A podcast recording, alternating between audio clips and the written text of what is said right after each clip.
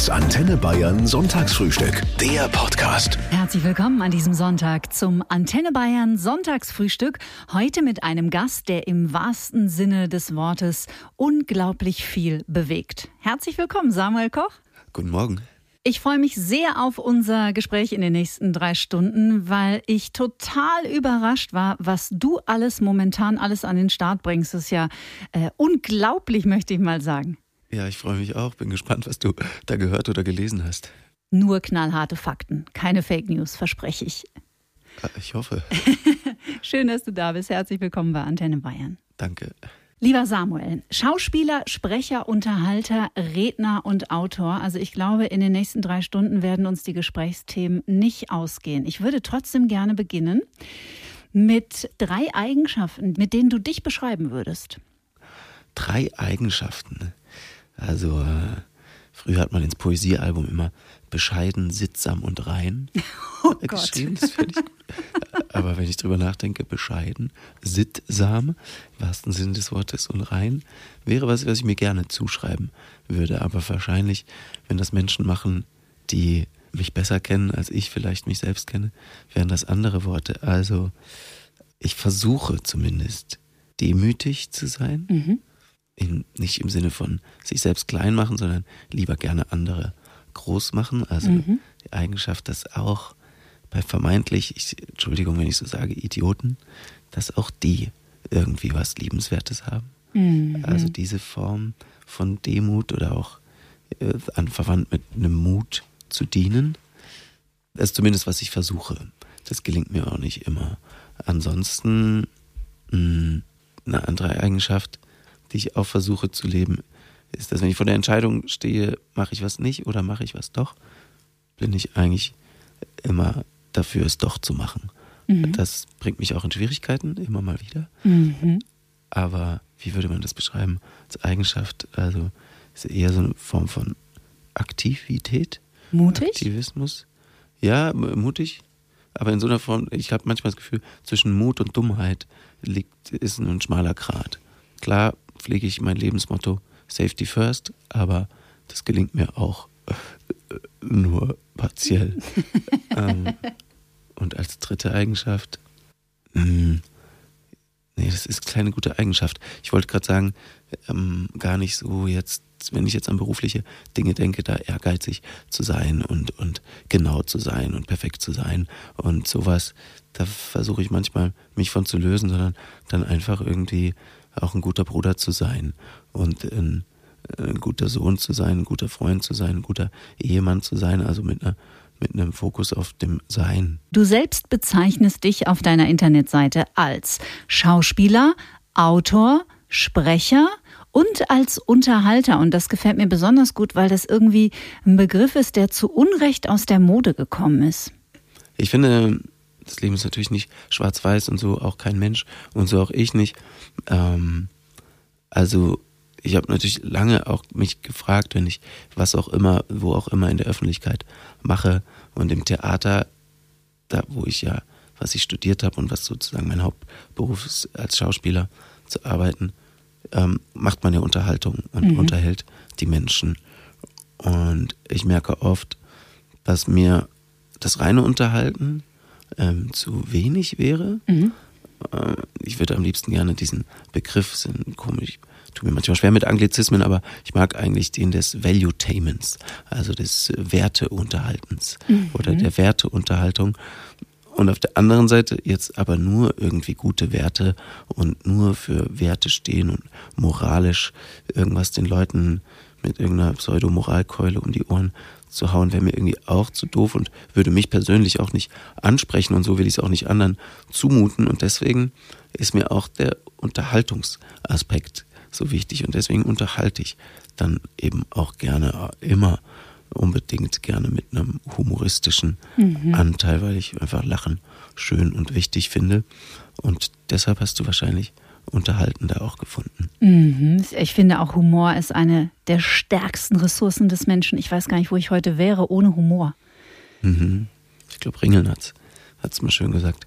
Das Humor der Knopf ist, der verhindert, dass der Kragen platzt. Es beschreibt nur so im Ansatz, was für eine Ressource ja. das sein kann. Ich glaube, da ist was dran. Ja, schön. Schönes Zitat. Du hast gerade gesagt, du bemühst dich darum, ähm, auch ein guter Bruder zu sein, ein guter Ehemann und ein guter Sohn. Und das ist ja, ja einfach super selbstreflektiert. Und ich würde mal behaupten, das ist ja eine Eigenschaft, die ist uns nicht allen gegeben, oder? Was meinst du? Ähm, sich in Frage stellen. Mhm. Puh, ja, ich befürchte, manche machen das mehr oder weniger bewusst und manche verlagern das dann nach draußen mhm. und suchen dann viel Schuld im Umfeld oder in der Umgebung oder bei anderen Menschen. Das kann man natürlich machen und ist mit Sicherheit in vielen Fällen auch berechtigt. Mhm. Nur andere Menschen und Umstände sind einfach schwer zu ändern und schwer anzupassen und das dauert oftmals länger und äh, Veränderung bei sich selbst hervorzurufen ist für mich zumindest meist sinnvoller. Das Antenne Bayern Sonntagsfrühstück, präsentiert von den Goldsteig Käsespezialitäten. Wild unsere Natur, echt unser Geschmack. Samuel Koch, mein Gast heute im Antenne Bayern Sonntagsfrühstück. Jetzt habe ich gerade schon wieder was von dir gelernt. Valuetainment. Heißt es unterhaltend im besten Sinne eines guten Wertesystems oder was bedeutet das? Ja, auch.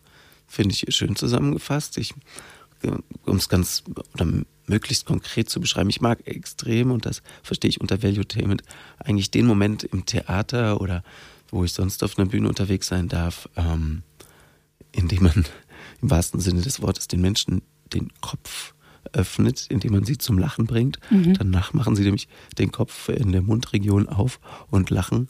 Und dann aber auch, äh, genauer gesagt, den Moment, in dem sie sich kurz darauf die Hand vor den Mund widerlegen, weil sie merken, hoppla, worüber lache ich hier eigentlich gerade? Moment mal, darf man das? Mhm. Äh, was bedeutet das eigentlich, worüber ich hier gerade lache? Und sollte das nicht anders sein? Und sobald man das schafft, diesen Moment äh, Zugang zu bekommen zu einem Menschen über vielleicht äh, was Schockierendes auch, kann ja auch Form von Unterhaltung sein oder was Lustiges oder was Empörendes, ähm, und dann aber einzudringen ähm, in die Gedankenwelt und ähm, Gedanken anzuregen, ähm, das ist für mich äh, eine Form von Valuetainment, wobei sind ja noch nicht zwangsläufig Werte in Frage gestellt oder schon gar keine guten Werte. Wenn man das dann noch schafft, inhaltlich hm, vielleicht was zum Guten zu wenden oder jemand nach einer Vorstellung zum Beispiel ähm, rausgeht und sagt, oh, das hat mir aber es hat mir A zum Nachdenken gegeben oder es hat mir sogar die Augen geöffnet. Mhm. Das finde ich ist für mich eine der höchsten Formen der Kunst und mhm. gelingt natürlich auch nicht immer und ist auch leider dann abhängig von den offenen Augen, Ohren und Herzen der zuschauenden Menschen. Ihr hört das Sonntagsfrühstück auf Antenne Bayern. Heute mein Gast, der Schauspieler Samuel Koch, der ursprünglich mal Stuntman werden wollte und dann hatte das Leben was anderes mit ihm vor. Samuel, was liebst du an der Schauspielerei so? äh, gute Frage, deren Antwort auch ein Prozess zugrunde liegt. Mhm. Ich weiß noch, mein erster Kontakt mit der Schauspielerei, da war ich 12, 13 Jahre alt und hatte Schauspielunterricht eben in einer Kinder-, Stunt- und Schauspielschule. Mhm. Und als kleiner Bengel fand ich immer diese pseudo-narzisstischen äh, Schauspieler, die ihre Bratze, Entschuldigung, die ihr Gesicht in die Kamera halten, irgendwie merkwürdig, weil wenn es im Film spannend wurde, für mich damals spannend, äh, haben sie sich dann doch nicht gezeigt, sondern haben es jemand anders machen lassen, mhm. nämlich die Risikodarsteller, die Stuntmen, das fand ich die wahren Helden. Und dann so äh, wildfremden Mädels, pseudo-bedeutungsschwangere, äh, romantische Blicke zuzuwerfen zu Titanic-Musik. Hab ich gedacht, ich will alles werden in meinem Leben, aber bloß kein Schauspieler. Mhm. Ähm, so begann mein Schauspielwege. Jetzt bin ich ausgerechnet da gelandet. Man könnte tragischerweise sagen, auch aus Alternativlosigkeit, aber das ist nicht ganz so, sondern ich habe dann Schauspieler kennengelernt, als ich mal nicht weit von hier bei Bavaria Film Studios nämlich ähm, gearbeitet habe oder arbeiten durfte und fand die dann doch gar nicht so schlimm, sondern fand das irgendwie kluge, spannende Köpfe, mit denen konnte ich mit am besten feiern und dachte, ich probiere das mal aus. Und als ich dann feststellte, okay, es gibt ein akademisches Hochschulstudium, bei dem man Reiten, Fechten, Tanzen, Steppen und Akrobatik machen kann, dachte ich, okay, das probiere ich mal aus. dann fielen ausgerechnet diese leidenschaftlichen Gründe weg und mhm. ich durfte aber dann unterdessen feststellen, dass die Essenz des Schauspiels, nämlich Emotionen zu transportieren, mhm. von einer Bühne zum Beispiel auf die Drehbühne oder auch über Bildschirme, dass mir das noch geblieben ist und dass das äh, noch funktioniert. Und du hast nach dem Glücklichsein gefragt. Ich würde jetzt gar nicht sagen, dass ich das, so wie ich es bei anderen Schauspielern kenne, die sagen, Bretter bedeuten mir die Welt und mhm. es gibt für mich nichts anderes und das ist für mich der große Traum. Das kann ich für mich nicht sagen. Ich mache das gerne, auch zu 100 Prozent und mit voller Leidenschaft und vollem Herzen, sonst macht es für mich keinen Sinn. Aber ich würde nicht sagen, dass davon mein Glück abhängt. Wir haben ja äh, hier hinter den Kulissen vorhin über Poesiealben gesprochen und äh, auch über Ringelnatz. Der war übrigens Das Antenne Bayern Sonntagsfrühstück heute mit dem Schauspieler und Autoren Samuel Koch. Wir haben hier hinter den Kulissen über Poesiealben gesprochen und auch übrigens vorhin kurz über Ringelnatz. Und ich kann mich erinnern, Ringelnatz, äh, das habe ich früher immer in Poesiealben geschrieben. Weißt du noch den Spruch? Ja, ich hab dich so lieb, ich würde dir ohne Bedenken eine Kachel aus meinem Ofen schenken. Ah, das muss man erstmal sacken lassen. Ich hab dich so lieb, ich würde dir ohne Bedenken eine Kachel aus meinem Ofen schenken. Süß, ne? Aha, das ist süß. Ja, fand ich auch. Du hast mit deiner Frau Sarah ein Kinderbuch geschrieben, das Kuscheltierkommando. Erzähl mal, was ist denn das Kuscheltierkommando? Was das Kuscheltierkommando ist, das ist eine Gruppe von Kuscheltieren, die sich gefunden haben und im Grunde alle irgendwie besonders sind. Okay, das ist eine Tautologie, jeder ist ja besonders, aber ähm, insofern, dass sie alle nicht perfekt sind und alle irgendwo einen Makel haben und zum Teil auch ausrangiert wurden und finden sich aber äh, als Gemeinschaft zusammen und schauen dabei weniger auf ihre Defizite, sondern eher auf ihre Profizite und merken, was sie alles erreichen können und wie sie nicht nur einander, sondern auch anderen äh, mhm. helfen können. Mhm. Jetzt bist du ein bisschen jünger als ich, aber auch meine Generation und vielleicht deine auch noch man hat uns nie wirklich, oder mir zumindest nicht, und ich kenne in meinem Alter ganz viele, bei denen das so ist, nie wirklich versichert, dass es okay ist, nicht perfekt zu sein. Dass es okay mhm. ist, fehlerhaft zu sein oder auch mal was nicht zu können. Ja, wie du es eigentlich ganz schön gesagt hast, ist in unserer schöner, weiter, höher, besser äh, Optimierungswelt oftmals kein Platz für weniger Gutes, nicht so Schönes, nicht ganz Perfektes, aber dass darin auch eine Kostbarkeit stecken kann, das anzuerkennen oder auch eine Wichtigkeit, das anzuerkennen, dass eigentlich niemand perfekt ist und dass vielleicht sogar eine der wertvollsten Fähigkeiten, die uns alle miteinander vereint, nämlich das fehlerhaft mhm. sein, mhm. ähm, das zu erkennen und das in meinem Nächsten zu erkennen und in meinem Übernächsten und auch in mir einen viel, viel milder stimmen mhm. kann und auch viel gelassener und auch äh, viel zufriedener, ohne dass man jetzt eine Schicksalsergebenheit hat. Ich bin da selbst kein gutes oder ja, ein lebendes Beispiel dafür, dass ich selbst nie zufrieden bin, aber trotzdem versuche zufrieden zu sein. Klingt paradox, aber es trifft meinen Aggregatzustand ganz gut. Äh, zufrieden sein, aber sich nicht zufrieden geben. Kann man mhm. dem folgen? Auf jeden Fall. Ah, gut sich nicht zufrieden geben bedeutet ja auch, ich bin bereit, mich weiterzuentwickeln oder ich bin bereit, mich zu verändern oder ich lasse mich auch auf Veränderungen und Neues ein. Ja, Weil wenn ich mich ich jetzt mit allen zufrieden gebe, das wäre ja Fahrt. Ja, hätte für mich auch was Anverwandtes mit einer ungesunden Form von Akzeptanz oder Aufgeben. Du bist ja jetzt mittlerweile, das ist ja keine Neuigkeit, seit sechs Jahren seid ihr verheiratet, ne, Sarah und du? Ja, wir können das selber manchmal nicht glauben, aber stimmt. Wie hat die Ehe dein Leben verändert? Oder dich als Mensch? Wie hat dich das als Mann nochmal wachsen, reifen lassen? Ui, ui, ui. Da lacht er. Was für eine mächtige Frage. Wie hat mich das als Mann wachsen lassen? naja. Das müsste ich jetzt mal Sarah fragen. Boah, das ist eine gute Frage. Ich würde mal sagen, ich bin, glaube ich, ruhiger geworden. Mhm.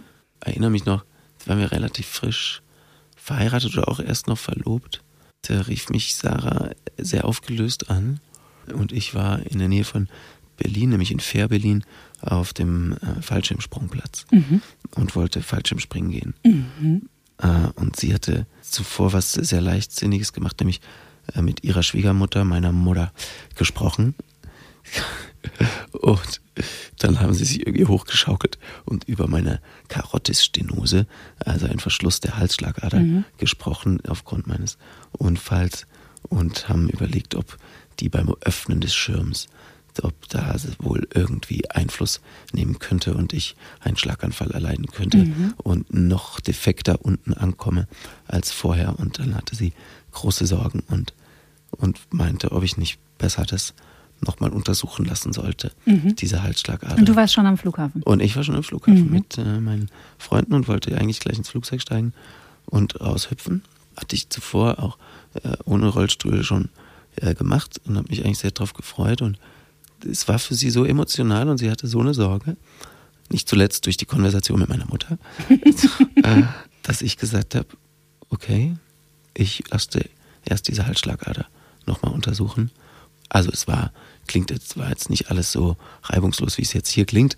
Das hat schon, war schon diskutiert und ich merkte auch, uff, ist jetzt Ehe etwas, was meine Freiheit einschränkt mhm. und ist, muss ich jetzt hier so harte Kompromisse machen? Also, das hat schon in mir rumort, auch noch langfristig, aber ich habe dann festgestellt, naja, ich brauche das auch nicht mehr aus Flugzeugen hüpfen und es gibt auch andere schöne Dinge. Und mhm ich bin auch gerne bereit für diese Ehe, die mir nicht ganz unwichtig ist, nochmal eine ärztliche Untersuchung anzustellen, um das nur als ein Beispiel zu nennen, wie das mich auch mhm. verändert hat. Mein Gast heute Vormittag ist der wunderbare Samuel Koch, der übrigens in diesem Herbst mit eigenem Soloprogramm wieder auf Tour geht. Der Titel der Tour Schwerelos. Und Samuel, ich kann mir vorstellen, das Tolle an diesen Soloabenden für dich ist, dass du dir komplett nach deinen eigenen Vorstellungen gestalten kannst. Das ist ja was, was beim Fernsehen oder auch beim Theater, klar, da gibst du was in die Rolle, aber ähm, am Ende entscheidet ja der Regisseur. Schon cool, oder? Ja, voll. Also klar wenn es ein festes Drehbuch gibt oder ein festes Stück, dann leihe ich meinen Charakter quasi der Rolle und schlüpfe da rein und bereite das vor. Und hier liegt natürlich eine große Chance, einen Abend ganz frei selbst zu gestalten, aber ist auch eine Herausforderung, weil es gibt so viele Möglichkeiten und äh, so vieles, was man äh, gerne machen würde. Und im Moment liegt gerade die große Aufgabe, sich auf die Essenz äh, der schönsten Momente in dem Abend zu konzentrieren.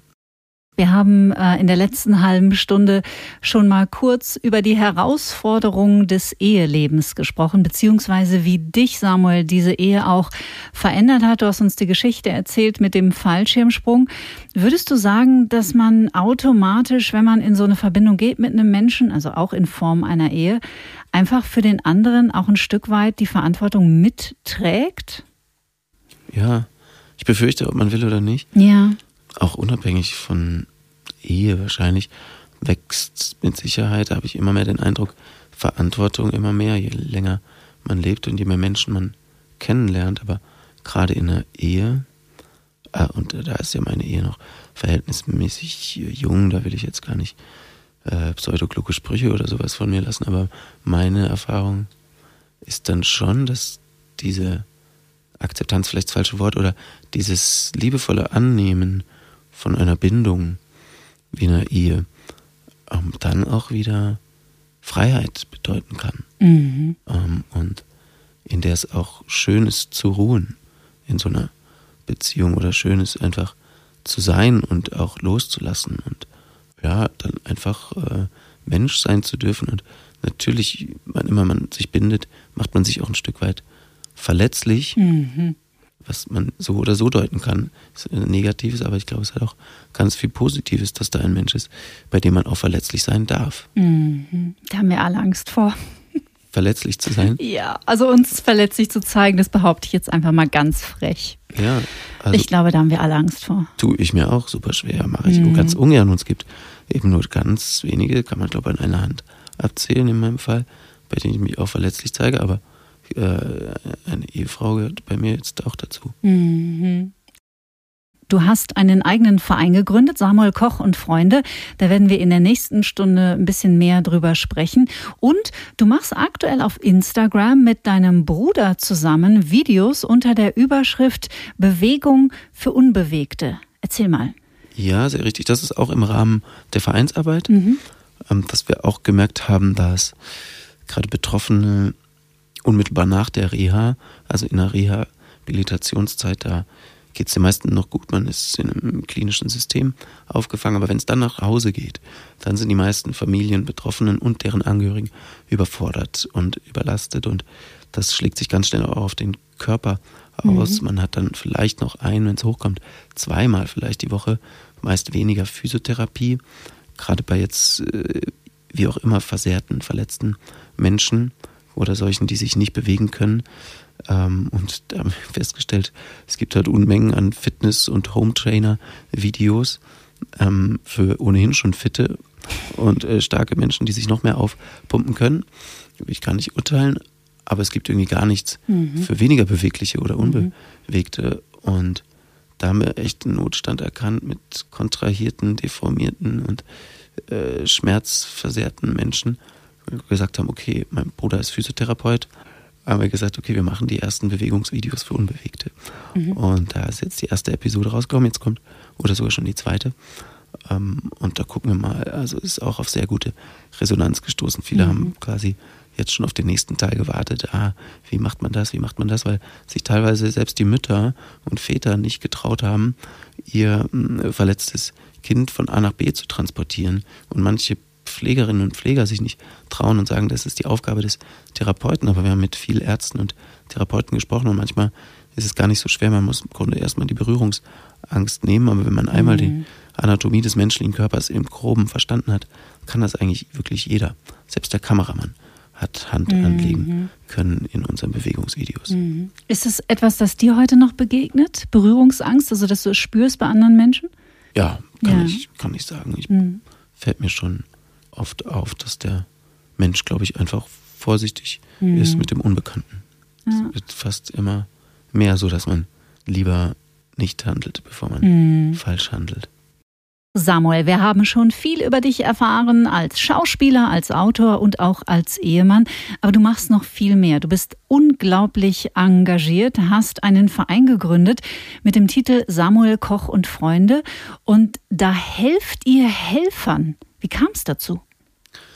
Also gibt es verschiedene Herangehensweisen natürlich, wie man sich denken kann, autobiografisch durch mich selbst angereichert und geprägt, dass ich gemerkt habe, dass meine größte Stärke und mein größter Antrieb und Rückhalt daraus resultiert war, dass ich einfach Freunde und Familie hatte, die für mich da waren und immer da waren und auch immer noch da sind und die äh, ich immer erreichen konnte und mit denen ich immer mhm. sprechen konnte, die mir aber auch, denen ich aber auch selber die Lizenz zum Gesäßtritt erteilt hatte, mhm. äh, die mich auch angetrieben haben und motiviert haben und mich getröstet haben und für mich gebetet haben und was auch immer. Und da habe ich schon früh leider feststellen müssen, schon in der Reha-Klinik, dass es Krankenbetten gab, da stand niemand zu Besuch. Und da war niemand da. Und das war sehr verzweifelnd und traurig. Und da habe ich schon früh gedacht, das kann doch nicht sein. Beziehungsweise, was ich ganz oft auch erlebt habe, ist, dass Familien an der hohen Belastung eines Schicksalsschlags irgendwie nicht nur zerrüttet wurden, sondern auch zu Bruch gegangen sind. Und da war keine Hilfe für die Helfer da. Und dann im Laufe der Jahre wurde mir auch bewusst und auch an mich herangetragen, dass tatsächlich so, so viele verzweifelt sind und ausgebrannt sind. Und natürlich nicht nur Betroffene selbst, sondern auch die Helfer, die Mütter, die Väter, die Partner, die Kinder. Und wir wollten jetzt auch irgendwie nicht das Rad neu erfinden oder mit anderen Institutionen konkurrieren, sondern auch in Austausch mit Krankenkassen und Gesundheitssystemen schnell festgestellt, okay, da ist eine wirkliche Nische auch innerhalb des ohnehin schon vorhandenen Pflegenotstands ist mhm. dann noch ein weiterer Notstand der, der, der pflegenden Angehörigen. Und so haben wir gesagt, wollen wir darauf uns fokussieren, da, daher auch der Untertitel Wir helfen Helfern und das tun wir auf viele verschiedene Arten mhm. und Weisen. Wie sind die Rückmeldungen? Wie ist das Feedback? Ja, so dass wir es kaum bewältigen mhm. können, weil die Not tatsächlich so groß ist und ähm, die Menschen wirklich so ausgebrannt sind. Ein Vater hat mir mal gesagt, ich kann meinen Sohn noch so lieben und ich liebe ihn wirklich unendlich, aber wenn ich den ganzen Tag arbeite und dann die ganze Nacht für ihn da bin und wenn es gut läuft, nur sechsmal nachts raus muss, irgendwann ist der Akku einfach leer. Mhm. Und ich kann nicht mehr. Wie könnt ihr diese Menschen unterstützen?